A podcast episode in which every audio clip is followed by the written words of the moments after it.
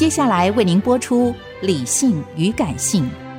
本节目由富广建筑团队赞助。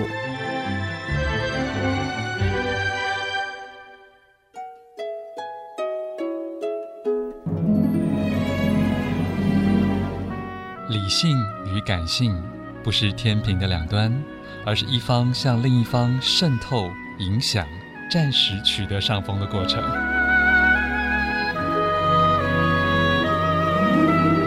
面对这世界，时而冷静，时而温柔，时而好奇。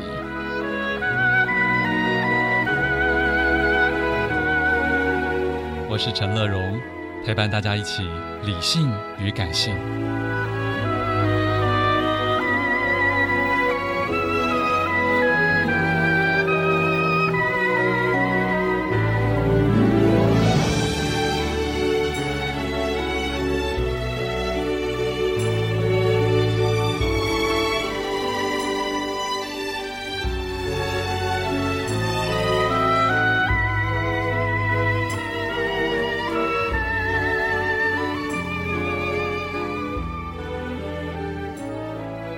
Hello，Hello，Hello，hello, hello, 亲爱的朋友，大家好，我是陈乐荣，欢迎再次收听《理性与感性》的节目。今天上半段一本好书要介绍，来自春山的《岛屿幻想曲》。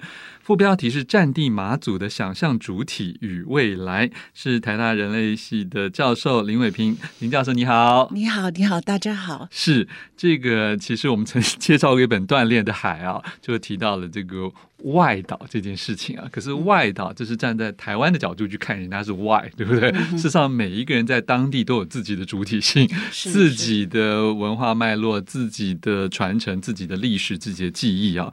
尤其是林教授这本。书很特别，你其实提到了“想象”这个字眼啊，不管是在前面序言，或是甚至书的中间，我觉得是不是可以先跟大家来分享，到底从人类学的角度，想象这件事情听起来是很艺术性、很人文的。那什么叫想象？在一般人或是特别是学界，我们在谈想象的时候，就会想起安德森的那一本《想象共同体》，他谈国族主义的形成。嗯，那这本书无论在社会科学界或是人文学界，甚至是整个西方跟台湾，其实都有很大的影响力。那想象共同体里面的想象，其实是所谓透过报纸、嗯，透过这些传播科技所塑造出来的那种想象，包括。教科书吗？教科书也可以说是其中一部分。博物馆就是大部分就是一个。包括资本主义或国家的由上而下的这种想象.就是他在谈的这种想象是一个比较集体的，而且比较是由上而下的。嗯、所以，比如说报纸是最明显，小说也是。比如说，呃，风行通行的小说，其实也对人们的想象有一种塑造的作用。是。那我在这本书里面谈的想象，跟这种由上而下的想象比较不一样，是在谈战地的人们他。在一九九二年以前被军事统治，嗯，然后被军事管制，所以他的想象其实是受到很大的压制。是，比如说马祖，他有自己的《马祖日报》，他甚至有自己的货币，所以国家把他在某个层面上很像关或是监禁在这样的一个岛上。嗯，那他们要来台湾。通行都非常不方便，他们要申请，很像从一个国家到另外一个国家这样。他听说在他们列岛之间移动也也有一些限制。对对对，他希望同岛一命嘛，哦、所以我们那个 COVID nineteen 的同岛一命，其实更早以前可以说是五十年，就是马祖的标语就对了。对对对，在呃马祖你就到处可以看到这种标语，嗯、就是他希望因为。每一个岛屿要独立作战，所以当中国攻过来的时候，他希望你 A 岛被攻下来，那西岛、B 岛都还可以自己作战。哦、那所以对，所以他这个同岛一命是很强烈的意思。他每一个岛有自己的发电厂、自己的水库、自己的米库，他就是一个自足的团体。哇哦，对对，所以我在谈这本书的时候，最重要就是他在一九九二年解除战地政务之后，人们重新有想象的可能。那包括这个新媒体的引入，对对，有个网站，对，没错没错，还、嗯、地方呃资讯网，然后其他的各种，他们怎么样透过各种不同的媒介去追求，一方面是个人的，但是也一方面怎么样将个人的想象或是个人的理想变成推到整个集体社区的事实，对对对，嗯、所以就是说，过去的研究比较没有对个人想象的层次，或者是个人到集体的这个怎么可能做一个讨论？嗯、那这本书里面就很重视这种个人的想象，然后他。付诸什么行动？是，然后，然后他的实践的过程，然后他的协商，还有他的冲突，因为人跟人之间会冲突嘛。嗯，就算当地的人互相想法也有派别啊。对对对，没错没错，主持人说的很好。所以我这本书最后那一章，就亚洲地中海那一章，就在讲三个世代。嗯，他老中青，他不同在博弈的那个事件中，嗯、他们开始打仗，就是了，对然后后来公投嘛。对，对，而且其实我们现在直接可以跳到。就尾巴就是，的确有过一段这个博弈公投的攻防啊，而且最后最后的发展也很妙，就是他好像有一些不同的意见占了上风，但是占了上风的意见最后也还是对，就就就，就是这整个事情很，就我觉得也很像一个戏剧了。是是是，这件事情很重要，就是这本书为什么就是结束结尾在那里，就是那个事件，嗯嗯，因为那是第一次年轻人意识到。他们的存在就是他们被召唤出来。嗯、那比如说，那些年轻人都有跟我讲，以前他们投票或是做什么事情，就依照爸爸妈妈的意思，嗯、他们并没有很清楚的自我意识。嗯，但是直到这个博弈公投这件事情，他们才觉得哇，这是我们的未来。嗯，对对，所以他们才出来，然后反驳一嘛。嗯，对对，虽然这个结果他们没有赢，但是这件事情。真的对地方起了非常大的作用，就是它的后续的效应非常大。了解，可是这个里面，我觉得如果直接谈这个境外商人啊，对马祖的想象里面，其实也是包山包海。诶，就我有点惊讶，他并不只是做一个单一的事业投资，好像似乎为了要让整件事情能够推动，他想了一大堆。很复杂的，而且甚至很像一个父母官。我们这样说好了。对对对。那这个是不是也跟之前你长期被战地所照顾，或是保卫或豢养，嗯，这中间有一些奇妙的雷同？对对，没错，嗯，因为马祖是很蓝嘛，哦，他们对民进党的政府呃非常不认同，然后批评也很多。这个当然是涉及所有的战地，大概都这样子，嗯、就是金门也差不多啦，只是马祖更是蓝，就是因为他们认为他们保护就是保护中华民国嘛，他们是为中华民国而战，所以就是说。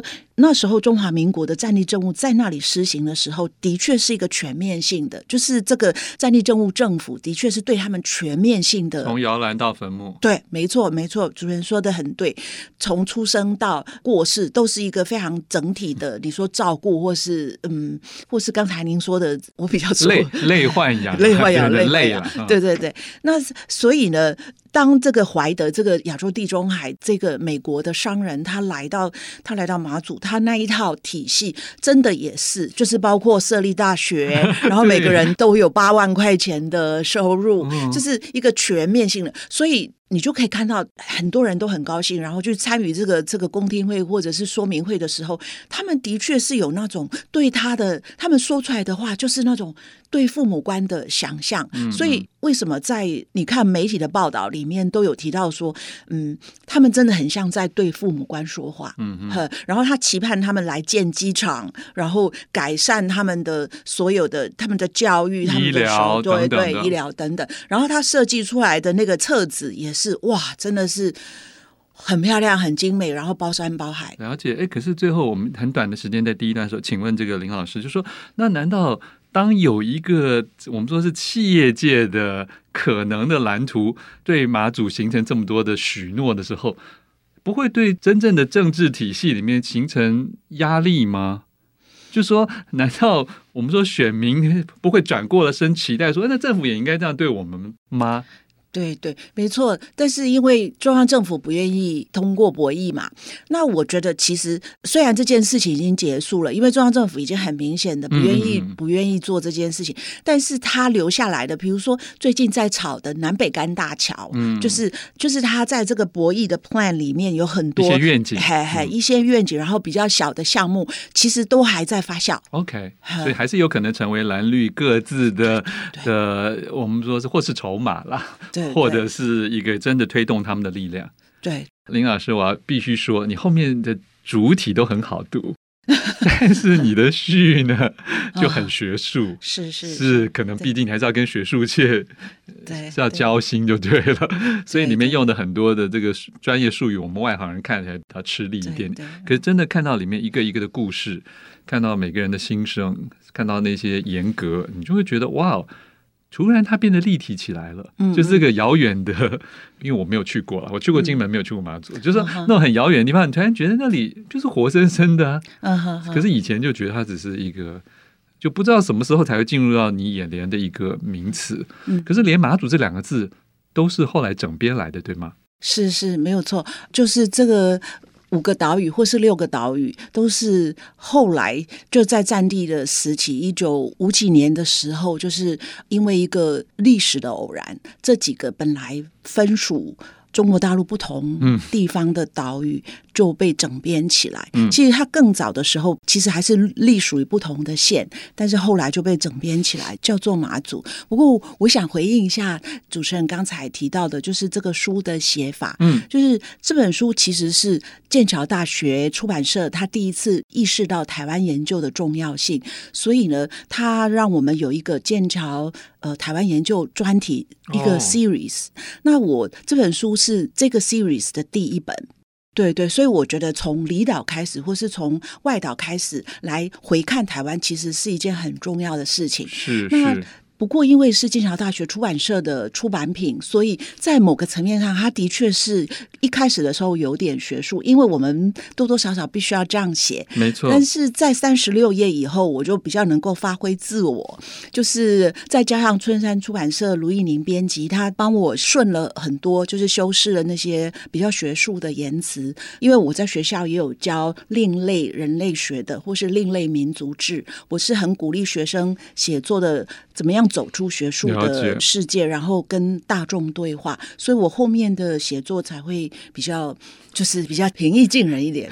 对，我想其实学术专书一定也需要，可是跟社会大众沟通的社会科学的社普类的书也很重要。是，其实台湾真的很需要啊。对，希望请你们继续努力。可是这里面我发现说，你在当地真的。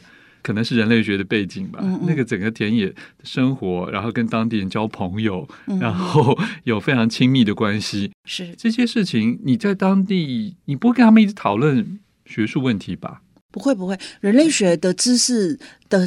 生成，然后或是说我们的方法论其实是跟社会学或者是跟政治学或是这种呃统计的分析是很不一样的，所以我们每一个学者或是学生也一样，我们都要求他们要去住在那里。嗯，嗯，对对，博士就是要。住一年，跟当地真的成为朋友。像我，或者是我也会希望我我们的学生住到民家里面去。嗯，所以我这书里面有有一个很重要的角色，就是妈妈，就是我住到那个家里面。然后其实。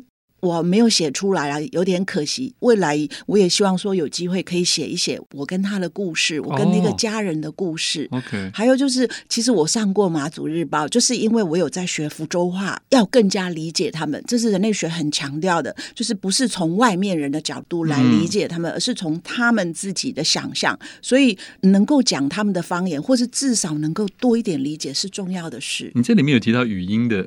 那一部分嘛，那个那个听起来有一点专业，我想一般人可能会自动有点跳过。可是这里面有一个部分，我觉得蛮有意思的。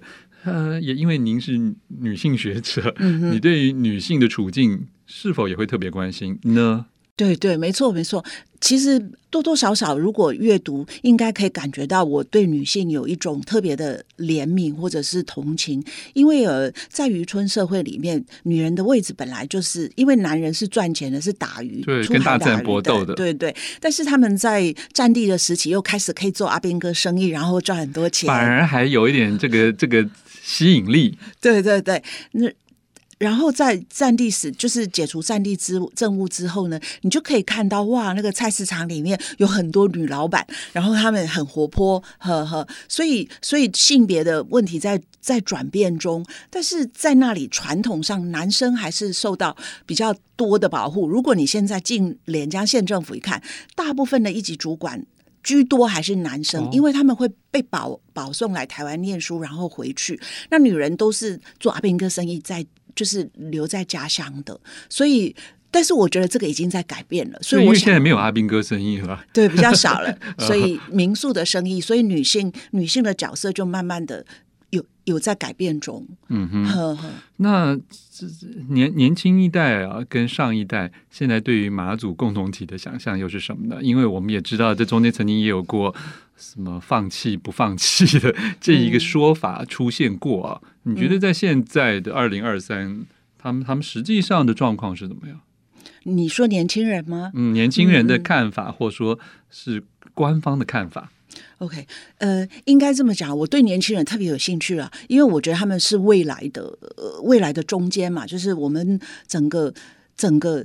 我发现年轻人在博弈之后，他们其实我们要多关注一下他，他们其实是历经失败的。那我倒是觉得他们在现在其实是没有一定的样子，其实他们也在做不同的尝试。所以我看到在呃南竿就有马祖青年协会设立，然后在东引有这个比较美感、以美感美学的设计为主的年轻人驻扎在那里，嗯、然后在举光就是东举有那种生活以生活体。体验的年轻人回去那里扎根，然后做一些地方的工作。所以呃，我发现这个年轻的走向也没有一定的样子。然后还有一个很有趣的，就是二零一九年我们台大人类系毕业的学生李问，他代表民进党去那里去连杆设了第一个民进党的办事处，对办事处。那我觉得这是很重要，就是说他民进党终于愿意面对他们，因为早期早期会认为把他们就是还对对对还。还给对岸就算了，对对对，有一种这种想法，嗯，对对，所以造成马主任很很气愤嘛，呃，对对，也应该的啦，因为再怎么说以前，而且那一天你知道，老师其实有一次我突然不经意说出台澎金马四个字的时候，有人跟我说哇，好久没有听到这四个字了耶，哦、大家现在很容易习惯就台湾好像就 include 所有事情，嗯嗯，就很少听到台澎金马四个字了。